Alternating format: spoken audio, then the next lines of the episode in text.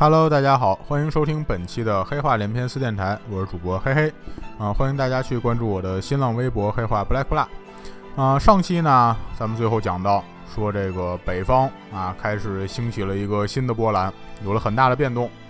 这个最早啊，匈奴人刘渊建立的这个汉朝啊，现在是这个分崩离析啊。这个汉朝呢，后人都管他们叫前赵。这个前赵经历了好几任皇上这个变动之后啊，现在领头的呢是刘耀。另外啊，之前在这个前赵这个势力里面非常厉害的武将，最重要武将之一石勒，从这个前赵分出来了啊，他自己呢建立了一国叫后赵。这个后赵现在也就成了北方最强大的势力啊！北方有很大的变动，南方这边呢也建立新的国家了。由于西晋王朝在北方这个地盘基本上全都让人给占了啊，所以呢在南方重新又建立了一个新的国家，就是这个三国时期啊东吴所在这片地盘，就是荆州和江东一带。在这边呢新的皇上登基了，就是晋元帝司马睿啊，这是东晋的开国皇上。然后这个司马睿登基之后，那上期最后讲到说，这个祖逖领了司马睿的圣旨，那说要领兵准备进行北伐。不过这个司马睿给祖逖这圣旨里面啊，有点埋伏，那有敷衍的意思。司马睿是说让祖逖去北伐去，但是给的物资特别有限，而且也没给兵，也没给将啊，就说了说咱们朝廷最近不富裕，哎，这个什么装备物资这这些东西得自己淘换去。祖逖呢没把这当回事儿。那因为祖逖的志向就是要收复河山，你给我亡命啊，你让我领兵北伐就行。自己呢领了圣旨，带了自己的门客，还有其他跟自己一块儿这个渡江南下的宗族，又一块儿重新北上了。那在这个渡江过程中，祖逖是中流击楫，对着长江起誓，发誓说要收复中原。正是这种激昂的语句啊，整队人是精神振奋。到了江北之后呢，这个部队就屯扎在淮阴。啊，说是部队，其实就自己门客加上这个原来自己宗族的人，总共没几百人。那所以这个驻扎好了之后啊，祖逖就首先先忙活最重要两件事儿。第一个呢是打造兵器。啊，司马睿那边是给了一点物资，但是主要给的是粮食、兵器、铠甲这些装备一样都没给的。第二件事儿就是征召士兵。哎，其实相对来说，征召士兵这事儿倒是容易一点。为什么呢？因为这一块儿啊，现在这个流民很多，大部分人啊，其实都是从北方跑过来的，都算是难民。所以在这些人里面，想找点这个建功立业年轻人太好找了，随便扒拉扒拉就有几千人。这些年轻人啊，这个在南方也不知道该从事什么行业，那也没有任何的根基。一说这个能带兵打仗、建功立业，这比去南方这可强多了。去南方还不定怎么着呢，哎。所以很快就招募到了两千多士兵。招募到这个两千多士兵之后，祖逖直接就拔营起寨，继续往北方进兵了。哎，所以祖逖啊，北伐中原，最开始这家底儿算下来总共不到三千人，而且大部分是新兵。当年咱们讲这个三国时候，讲那个孙策平定江东，孙策平定江东这个家本已经算很薄的了，但是手底下起码还有这个找袁术借的三千多精壮士兵呢。那祖逖这边三千人都不到，祖逖这一路向北啊，就向豫州进发了。哎，司马睿给祖逖封的官也是豫州刺史。豫州这块地儿啊，现在是乱七八糟的啊，这个属于和石勒这个后赵是接壤的地方。石勒的势力没控制这片地区，其实东晋的势力也没控制这片地区，都没人控制。但是这片地区是有主的。哎，当初在这个邺城三台抵抗石勒的刘演。在这个邺城失守之后，领着兵马就到豫州了。然后呢，让手底下大将张平暂时做豫州刺史，樊雅做这个谯郡太守。除了这个官方的一些力量之外呢，豫州本来呀还有自己残存的一些武装力量。那这些武装力量呢，有的原来可能是强盗出身，还有的呢就是当地世家大族自己组建的自己的武装力量。哎，这个武装力量的组建目的主要是为了抵抗这个北方少数民族的侵略，所以呢，在这块儿啊，除了这个官方之外，还有这个董瞻啊、于武、谢夫等人，每个人手底下呢也有那么几百人，名义上都是归这个张平节制，但是刘演、张平这帮人呢，这个也没有官方圣旨，而且是空降部队，所以这个当地的各个武装力量打心里也不服他们。祖逖领兵到了这附近之后啊，虽然他是官方封的豫州刺史，但是呢，这个官方是南朝封的，刘演这帮人也不是南朝的官儿，这个世家大族呢也不是南朝的世家大族，所以很多人也不愿意这个拱手就把地盘给祖逖。所以祖逖在这就得先琢磨了，说你这我去打人家去，我总共就两千来人，是吧？打我还不见得有人家人多呢，这这怎么跟人家打呀？这这硬打肯定不成，那就只能跟他们施反间计了。哎，于是这个祖逖自己先找谢服去了。啊，说你们这这些兵马怎么就一人占一个山头呢？你们怎么不说统一归你们这个刺史张平调动呢？谢福这人呢，倒挺客气的。哎，他跟祖逖就说了，说您呢是不知道啊。我们呢，本来也不是这边正经的官员，我们也就强盗出身。张平呢，他跟他上面这刘演，说是啊，他们是这个西晋的官儿，可是当时封你们官儿，封的你们不是豫州的官儿啊，是吧？封你们是邺城的官儿。你们邺城打输了之后，要么你跟石勒接着干去，要么你们就应该直接带着部队去建业找司马睿复命，看看司马睿对你们有什么惩罚，有什么奖赏。封你们什么官儿？哎，你们再来上任，应该是这么个流程。那你们就直接来这个豫州当官儿，我们当然不服他们了。那他们呢，对我们也就是安抚一下，也没想收服我们啊，所以就封我们几个破官职。张平也没有皇上圣旨，也没有封官权利啊。我们去他们那边效力去，那他要是不高兴，翻脸不认账了，那我们怎么弄呢？我们这帮人呢，也就是这兵力少啊，我们都打不过他，这就算了。要是打得过他，凭什么让他当这豫州刺史啊？打得过他，我当豫州刺史了。祖逖一听说这刺史不刺史，你先放边上放着啊。这个我要是封你做豫州的一个官，你认不认呢？谢夫一听说你封我做官，你有皇上玉玺吗？当然有了，我就是奉王命来当豫州刺史的啊。我跟皇上申请委任官员，当然能有皇上玉玺了。哎，对了，有皇上玉玺我就认。祖逖一听说，那好嘞。没问题，咱们这就说定了啊。那我帮你一个忙，你也得帮我一忙。你帮我把张平弄死，我就给你封官。谢夫一听这个，说得了吧，哈哈，祖大人，您这闲着没事干，拿我寻开心的是吧？我把张平弄死，我要有把张平弄死的本事，我早动手了呀。我我还跟你说什么说呀？祖逖说这有什么难的呀？啊，我我给你出主意。张平现在呀，他天天盼什么呀？就盼着你们能归顺于他。哎，你就给他写封信啊！你跟他说这个，你们俩得一块开会商量这合作的事儿，他肯定不加防备就过来。那到时弄到军营，你直接弄死不就完了吗？哎，最后谢福还真听话，把这个张平骗来了，然后拎着张平脑袋就向祖逖请功去了，斩杀了张平。那这就算是祖逖在豫州真正建功立业了。哎，这得胜的文书也打回建业了。哎，祖逖上书这个主要意思是什么呢？要兵粮啊！祖逖说了说。我出发的时候是吧？你这抠门的就给我一千多人吃的粮食，我这都快吃净了，是吧？这我在豫州现在立了功了，你应该接着给我送点物资过来。司马睿那边看战功也高兴，说这真是没想到呀！啊，我本来这是嫌他烦，我让他出去一趟是吧？想着他这个无功而返，知难而退，以后我有词儿对付他。嚯，这么短日子啊，这个兵器装备、士兵将领一样没给他。就给点粮食，好，这白给我拿一片地盘回来。哎呀，这这可真是人才呢，是吧？这这那接着让他打吧。这边司马睿是下令送粮食了，那可是这粮食从建业送到豫州，你还得过江呢，然后还得再往前线送，这路途挺远的。所以最后这粮食还没到，祖逖那边粮食基本上都快吃光了。于是祖逖只能是带着部队接着往别处走，那往谯郡附近这个去找吃的去。乔俊这边还有樊雅呢，那张平当时就是自己本人被谢夫给杀了，那这个手底下士兵不是全都投降了，很多人都来投奔樊雅了。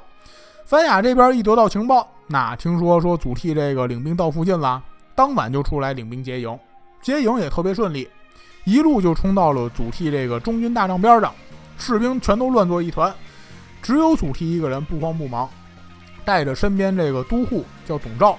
俩人一块抵御敌兵，最终是杀败了樊雅。这个看见局势对自己很不利，那祖逖又开始各处写信，各处找帮手。一面呢是找了这个在陈留这个地方的人，叫陈川。陈川原来就是一个地方豪绅，那就是世家大族。天下大乱之后呢，自己把这个陈留城占了，然后自封做了太守。陈川就派了手底下的将领叫李头领兵过来支援祖逖。另外一面呢，找的是中郎将李涵。李涵这边也很局气，派了将领叫桓宣过来支援。两支兵马呢，最后是李头这兵马先到了。到了之后就找祖逖了，那说这个咱们不用跟樊雅打仗啊，我跟这樊雅呀，我们之前有交情，哎，我进城去劝降他去吧。于是李李头是单骑入乔郡，跟樊雅说了，那说这个祖逖领兵过来，压根儿就没有说针对豫州当地势力的意思，来这边目的是收复中原，敌人只有两位，一个是刘耀，一个是石勒。所以你过来投降啊，日后在这个乔郡做祖将军后援，那又可以建功立业，日后呢也有高官厚禄。你这在这个城里面一直负隅顽抗，你说你这打了半天，你也不是为了谁，是吧？你这又何必呢？啊，再一个，你就说打败祖逖了，人祖逖是朝廷派下来的兵马，日后这个朝廷再派大军过来，你怎么弄？石勒过来打你，你怎么弄？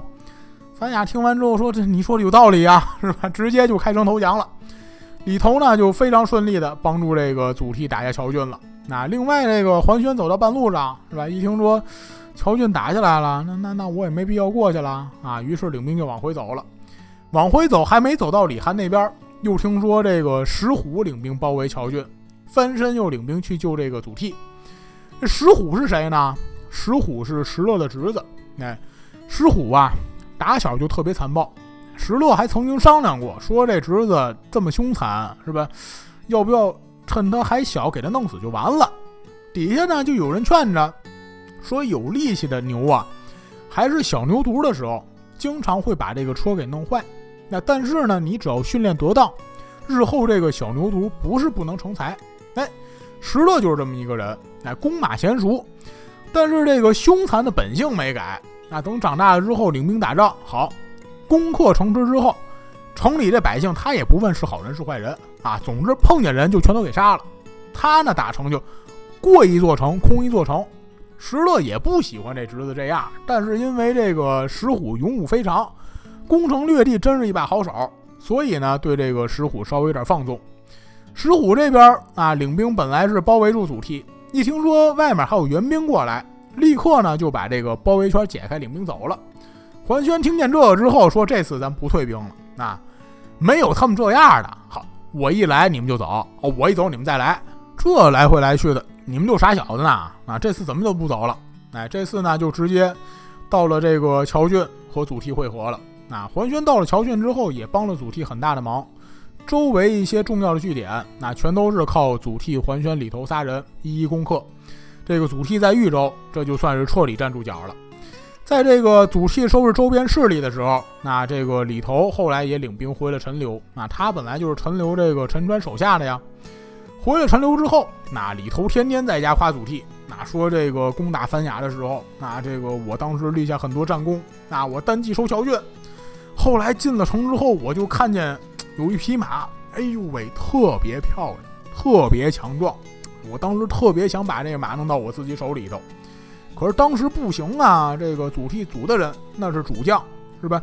这么宝贝这马，我我哪好意思直接要啊？哎，结果人家祖逖太局气了，人家看出来了，人家看出来我喜欢这马了，于是就跟我说了，说，哎呀，这个李将军啊，你帮了我这么大忙，是吧？你喜欢这马你就拿走啊！哎，祖逖这特别痛快，就把马赏给李头了。那所以李头呢，就一直感念这个知遇之恩，哎，说要是。能在这种心胸的人的手底下干活，那我绝对是死而无憾。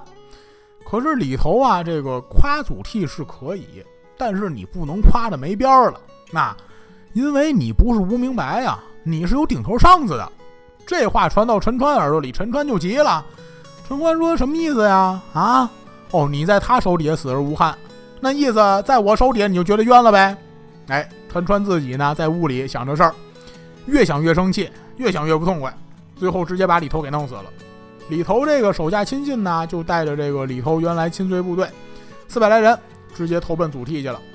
陈川一看，说：“这这等于撕破脸皮了呀！那我之前还跟祖逖结盟，那甭结盟了啊！不结盟，不结盟就跟他干呗！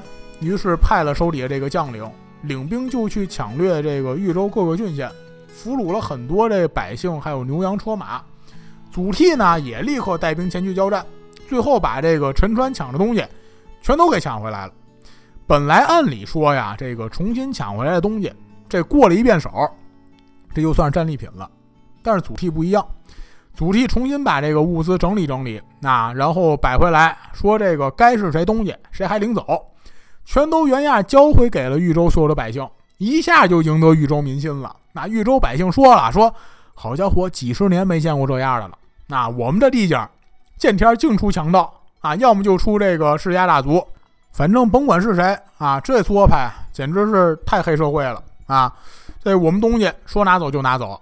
我们家里存的粮食，说征用了就征用了啊！这祖大人，这来了，这像正经当官的了，是吧？该谁的东西还给谁呀？哎，所以这个老百姓呢，都特别支持祖逖。祖逖这个战力又强，同时呢还深得民心。陈川在陈留这儿看着看着说：“这不成了，这 这我打不过他了。”可是你说这陈留成，我就白送他吗？这哪成啊？啊，于是呢，干脆说我也打不过祖逖。我也不能白送给祖逖，那我怎么办呢？我带兵找石勒投降去。于是直接带兵啊向后赵投降了。祖逖一听说，你看看你这个，这就傻了吧？嗯，你要是之前老老实实过来投降，那我就算了，是吧？都是晋朝人，这有什么说不开的呀？但是你去投降石勒，这你就有毛病了。哎，这跟做汉奸卖国贼没区别。那那我第一个就得收拾你去。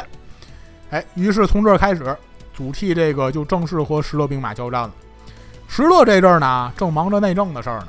啊，他这建了国之后，在自己这个都城襄国附近，增设了宣文、宣教、崇儒、崇训等等十几所学校。哎，专门挑选自己这个手下将佐还有豪族的子弟去这个学校里面培训去啊，学文化知识去，为了这个后续人才做准备。同时呢，还建立这个保护都城附近的防御工事。那这听说祖逖出兵攻打陈川之后，就派了自己这个侄子石虎啊，说你再领兵救这个陈川去吧。到这儿呢，这个史书里面记述的特别有意思。那说这个石虎那带兵过来跟祖逖交战了，谁赢谁输了呢？不知道。那这个祖逖传里面写说这个祖逖是用奇迹大破石虎，但是他写可就写了这么一句啊。具体这个用的什么奇迹呀？破石虎到底这个杀了人家多少人呢？都不知道啊！我就说这这不成啊，这没细节，我再查查别的东西啊，是吧？这这用的什么奇迹啊？我也挺好奇的。然后我就去查这个《石虎传》，里面呢根本没提这事儿。然后再查这个《石勒传》，《石勒传》里面说呢，说是石虎击败了祖逖。嘿，《资治通鉴》里面记录的是石虎赢了，祖逖输了。啊，但是这个具体情况。具体是怎么着的，反正我是不知道了。总之，我估计就就是两军交战几次，那很有可能就是各有胜败。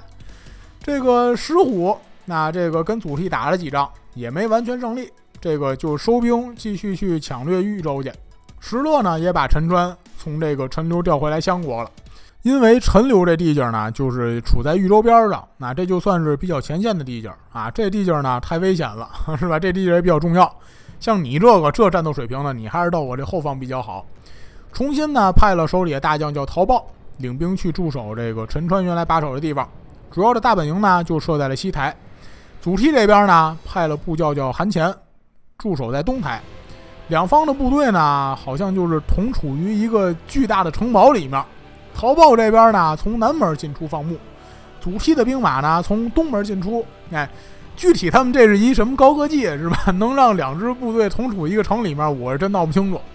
总之呢，就是这么着啊，两个势力互相这样攻守了大概有四十多天。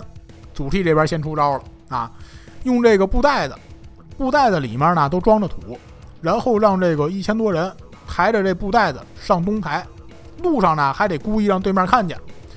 这个抬了几天之后，找了几个胆大的了，那说你们几个胆儿都够大呀？那够大呀啊！不是将军，您也跟我们说说，让我们干嘛是吧？这要是跟前几天一样背土的话，这我们看着不需要胆大的呀，是吧？这这需要力气大的啊！这这东西一点都不危险，让我们去，这这大材小用啊！这个你们几个不是背土的，那你们是背米的啊！这几个一听哦，背米的，背米的这也不危险的，别急呀。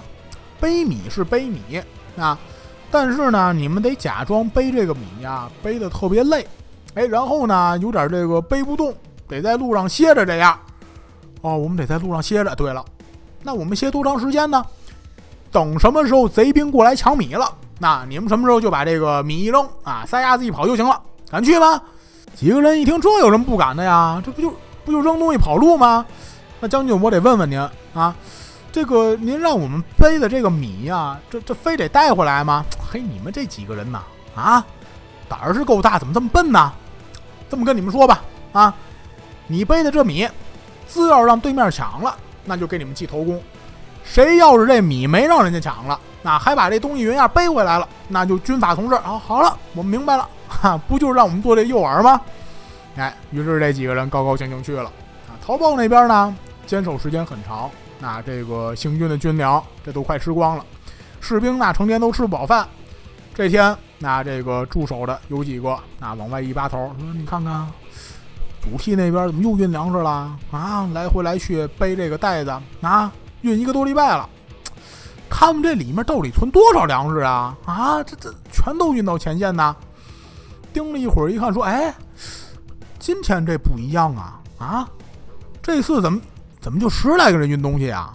哎，估计是他们那个东西快运完了啊，就剩最后一点了。哎哎哎，你看那个，你看那几个，嘿，怎么半截还歇着？哎嘿，这不是拿咱们当摆设吗？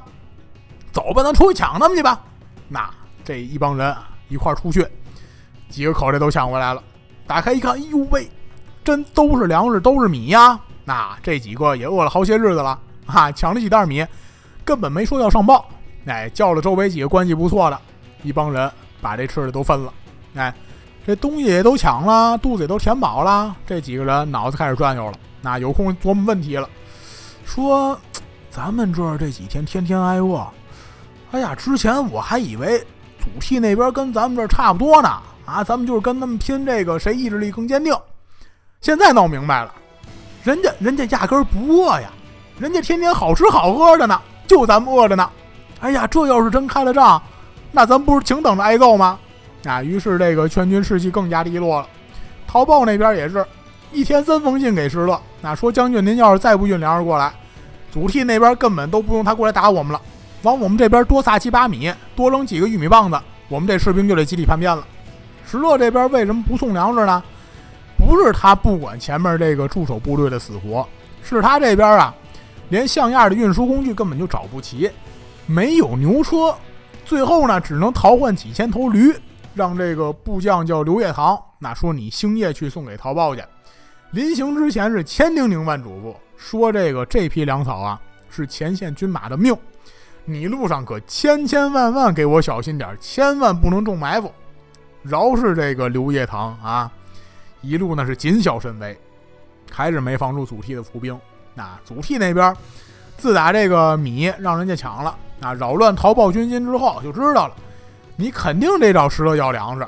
所以呢，他这个每天这部队啊，也不在逃报这个军营附近驻防了。他们都饿得五鸡六兽的，哪有心思来打咱们呀？是吧？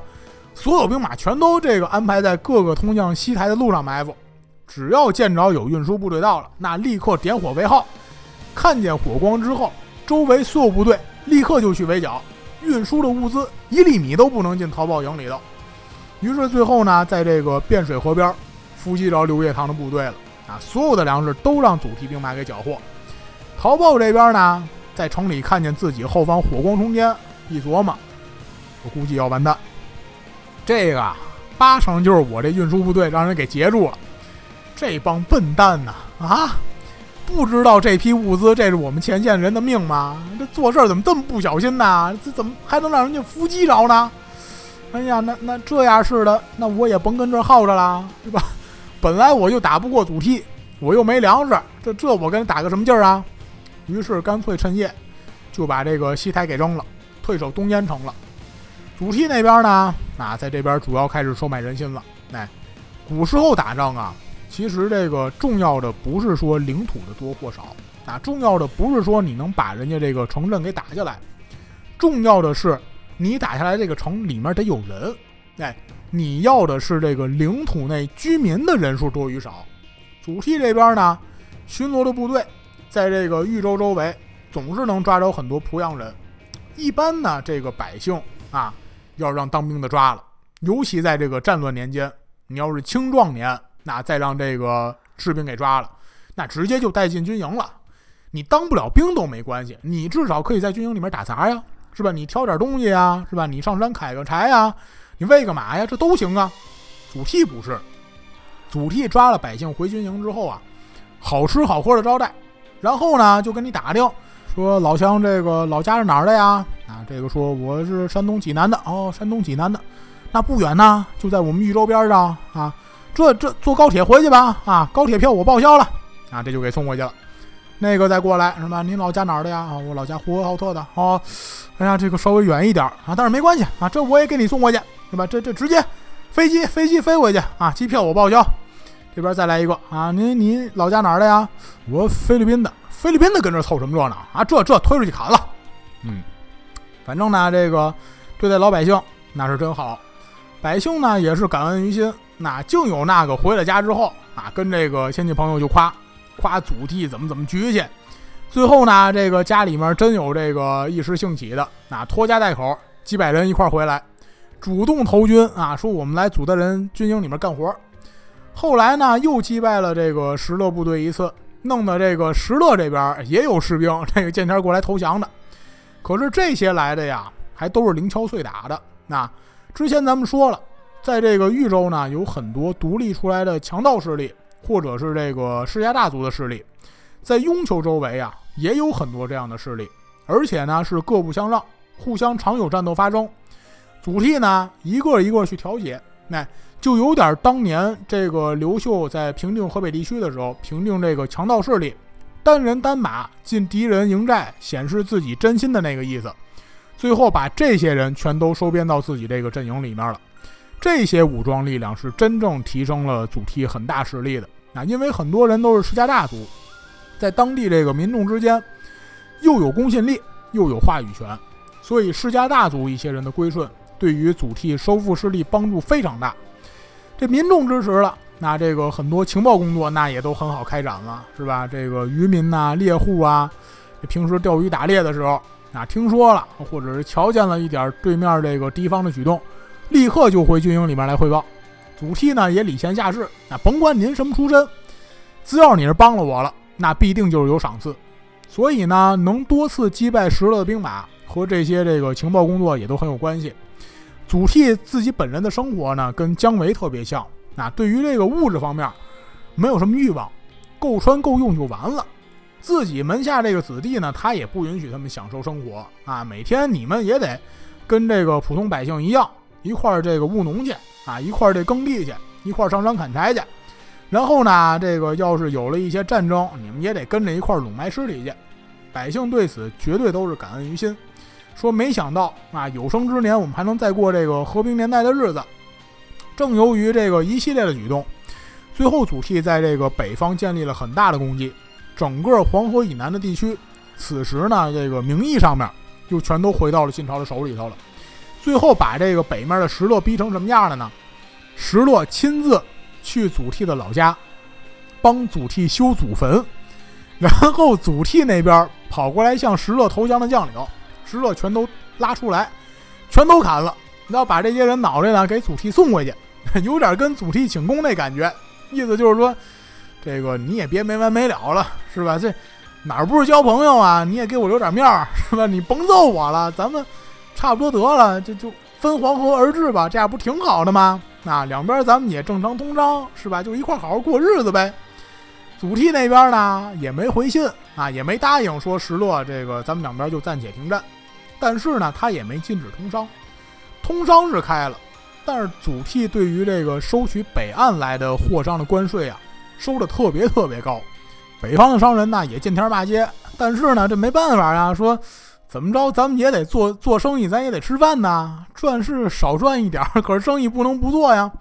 所以呢，这个两岸啊来往的贸易呢重新开始了。祖逖这边呢就通过收这个关税，军队里边挣了很多钱。所以这个军需装备啊也是日益增加，祖逖自己呢也是一直升官，最后做到了镇西将军。正当祖逖收拾兵马，那收拾装备，打算说要继续北进，那要过河收复这个黄河以北河北地区的势力，从而彻底恢复这个晋朝统治的时候，中央下了一道诏书下来了，这个前线大都督换人了，祖逖您了，您不能当大都督了，这个戴渊做了前线的大都督。同时呢，这个晋朝内部也是暗流汹涌，具体这个内部出了什么事儿，那就是咱们下期节目的主要内容了。好，本期的黑话连篇就讲到这里，感谢大家的收听。希望大家在听完我们的故事之后，都能有更好的心情去面对生活带来的难题。也希望大家继续支持。预知后事如何，我们下期节目再见。